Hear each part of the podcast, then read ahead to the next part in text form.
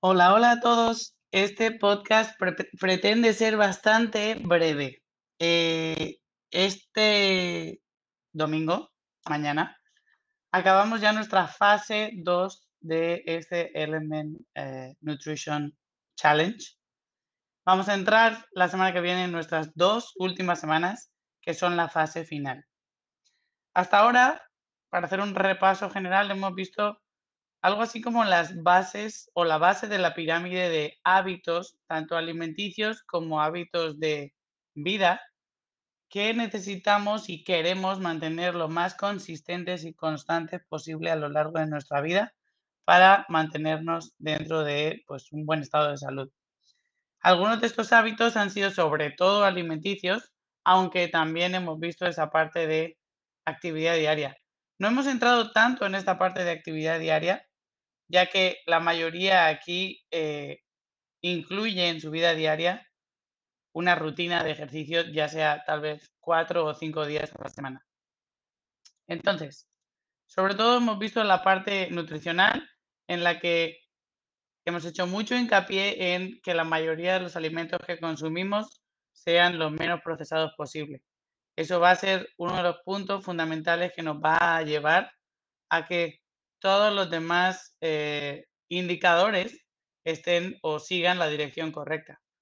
Al consumir alimentos lo menos procesados posible, a la vez estamos consumiendo alimentos de baja densidad calórica y que van de una forma muy intuitiva y muy natural a indicarnos en el momento adecuado cuando estamos saciados de verdad, a diferencia de otros alimentos más procesados, que son mucho más adictivos y digamos que generan ese no saber cuándo parar de comer.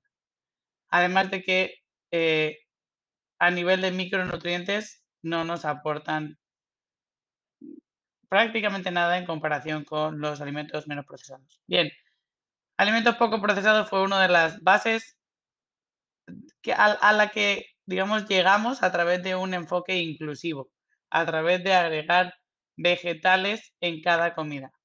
Después vimos y describimos, entramos en el mundo de cada uno de los macronutrientes, para qué son, cuáles son los que más queremos consumir y cuáles son las porciones usando un recurso que siempre tenemos con nosotros como es el de nuestra mano. Palma de la mano para proteínas, puños para vegetales, cuenca de la mano para carbohidratos, dedos pulgares para grasas. Bien, de ahí lo que queremos buscar es consistencia y regularidad en que tu plato se vea siempre lo más equilibrado posible. Es decir, que trates siempre de alcanzar las cantidades recomendadas de cada uno de los macronutrientes en cada una de las comidas. Otro punto más que hemos visto ha sido el tema del sueño.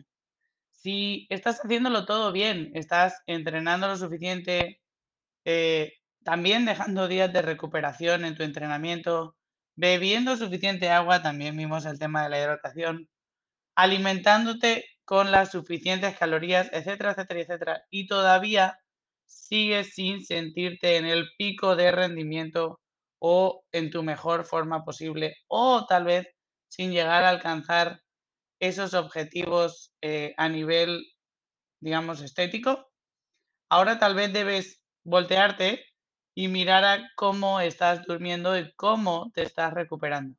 Es una parte fundamental de las mejoras a nivel de rendimiento físico, la recuperación a nivel de entrenamiento e incluso a nivel hormonal afecta demasiado eh, para también encaminarnos y ayudarnos a seguir un buen, unos buenos, con unos buenos hábitos alimenticios. Es decir, si yo no duermo lo suficiente, hormonalmente eh, se deriva, o sea, se, suceden algunos cambios, como por ejemplo, hablamos, hablamos sobre cambios en la leptina y la guerrina, que son hormonas que influyen en nuestra sensación de saciedad y de hambre.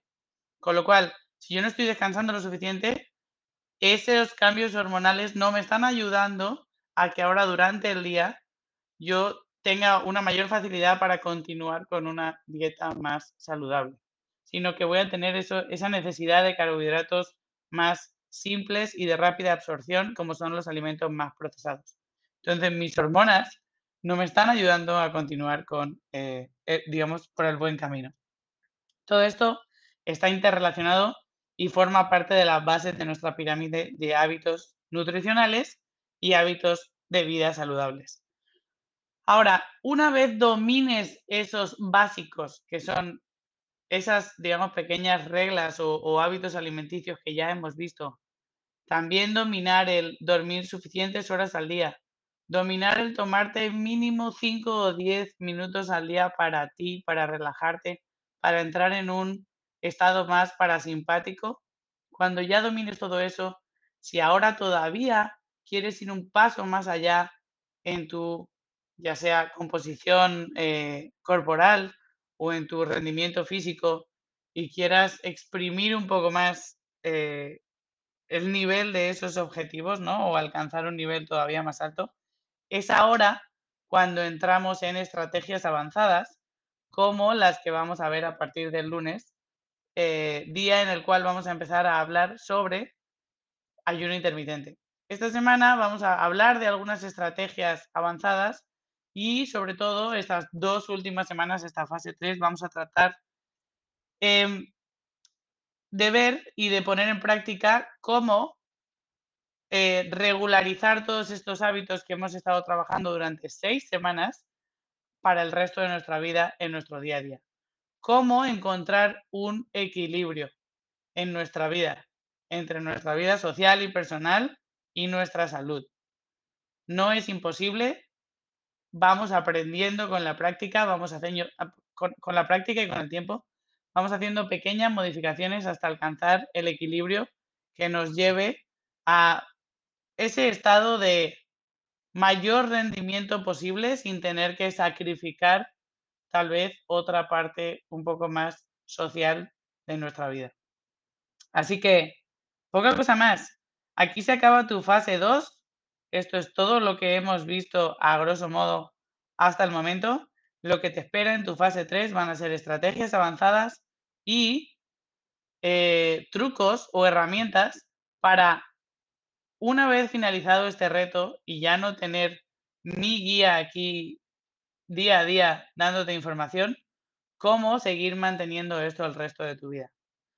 Lo único que quiero añadir antes de acabar este podcast bien cortito es que sé que algunos comenzaron a registrar sus alimentos en MyFitnessPal un poquito tarde en la semana. A pesar de que el objetivo de registrar el, hecho de registrar esta semana solo tiene el objetivo de que experimentes un poquito más y conozcas un poco más al detalle o empieces a conocer un poco más cómo te alimentas. El objetivo de este registrar alimentos no es que sea una estrategia o una herramienta que sigas utilizando a largo plazo. Simplemente que de una manera distinta y más experimental conozcas más sobre la composición de los alimentos y sobre tu dieta cada día.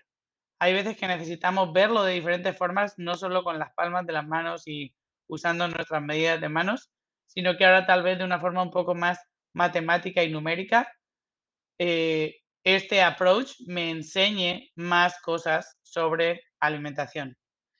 Sobre todo ser un poco eh, científicos con nosotros mismos y ver qué sucede cuando como de una manera o de otra. Esa es una herramienta que siempre vas a tener ahí que siempre vas a poder volver a utilizar y analizar qué sucede cuando te alimentas de una forma determinada. Recuerda que para poder tomar conclusiones necesitas mínimo una semana de registro consistente y de ahí ver cómo te sientes y qué está sucediendo. No sirve registrar únicamente tres días. Por eso lo que vengo a decirte al final de este podcast es, esta semana de registro tiene como objetivo que tú experimentes de lunes a domingo, registrando cada día todo lo que comes en el día.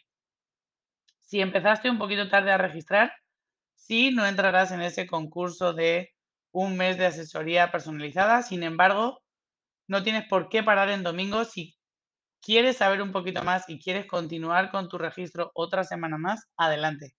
No es necesario en este challenge, ya que lo único que quiero es que aprendas a utilizar esta herramienta, pero si crees que tienes ese interés por seguir conociendo un poquito más o que no has llegado a lograr una consistencia suficiente en esta semana como para obtener ninguna conclusión, entonces continúa un par de días más y registra un par de días más en ese MyFitnessPal. Nos vemos pronto.